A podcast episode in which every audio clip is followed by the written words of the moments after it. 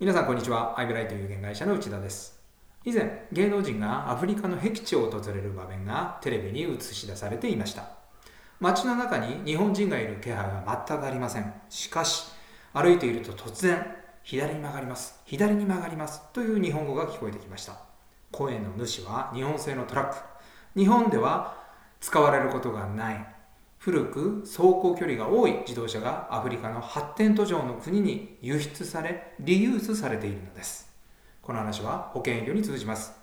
紹介入手は一番お客様の満足度が高い新規契約時を逃したらうまくいかない。これが保険業界の常識ではないでしょうか。しかし以前インタビューしたトップセールスは契約から何年経っても同じ既契約者お客様から繰り返し紹介を入手します。しかし一切紹介を依頼しません。やっているのは自動車の話と全く同じでリユースです。新規契約時にお客様が味わった満足をもう一度味わってもらうのです。満足を感じれば当然紹介につながりやすくなります。と言っても保険証券のコピーや契約したプランの設計書を見せてもお客様は満足をもう一度味わえません。そのトップセールスがやることは出会いからアプローチそして契約に至る経緯をお客様に思い出していただけるように質問することです。